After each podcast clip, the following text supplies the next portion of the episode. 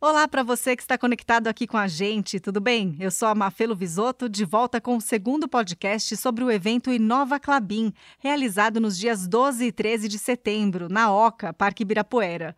Você sabia que até 2050 haverá mais plásticos do que peixes nos oceanos? Para chamar atenção sobre esse problema, uma das atrações do evento foi a exposição Bioeconomia e Biodiversidade O Despertar para a Conscientização foram reunidos trabalhos de três artistas, tendo como elemento comum o papel, produto da Clabin, que é a melhor alternativa para substituir embalagens de plástico. O fotógrafo Paulo Giandalia registrou o trabalho de catadores de papel para reciclagem em comunidades de São Paulo. O resultado foi a mostra Movimentos do Cotidiano. É, eu comecei a fotografar esses caras há 10 anos atrás e tenho acompanhado, porque a minha ideia de fotografar foi como se fossem trabalhadores braçais, que é o que eles realmente são. Cada um deles consegue tirar 10 toneladas sozinho por mês. E ele tira, óbvio, porque se ele não fizer isso, ele não come, a família dele não come. Então é um trabalho digno como outro qualquer. Agora é lógico que é duro para danar. E principalmente o que a gente tinha que respeitar é o fato desses caras estarem fazendo um serviço para todo mundo. Não só para a prefeitura ou para a municipalidade, entendeu?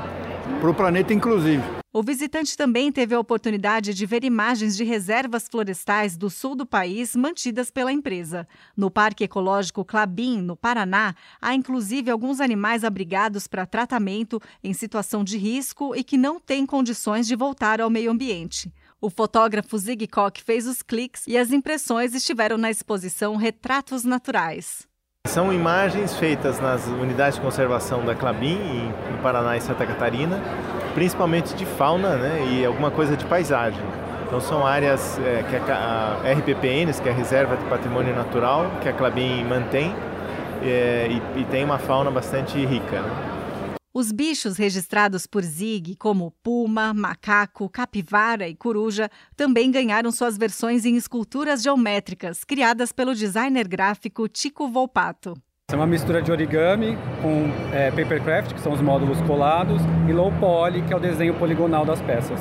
A gente escolheu 20 animais que fazem parte das duas reservas que a Clabin tem no sul do país e que, conversa, e que conversam com as fotos do Zig.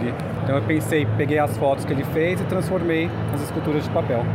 Todas as obras ficaram dispostas numa área de mais de mil metros quadrados, em meio à representação de uma floresta com árvores nativas. Usando a hashtag NovaClabin, é possível ver alguns trabalhos. Até o próximo podcast.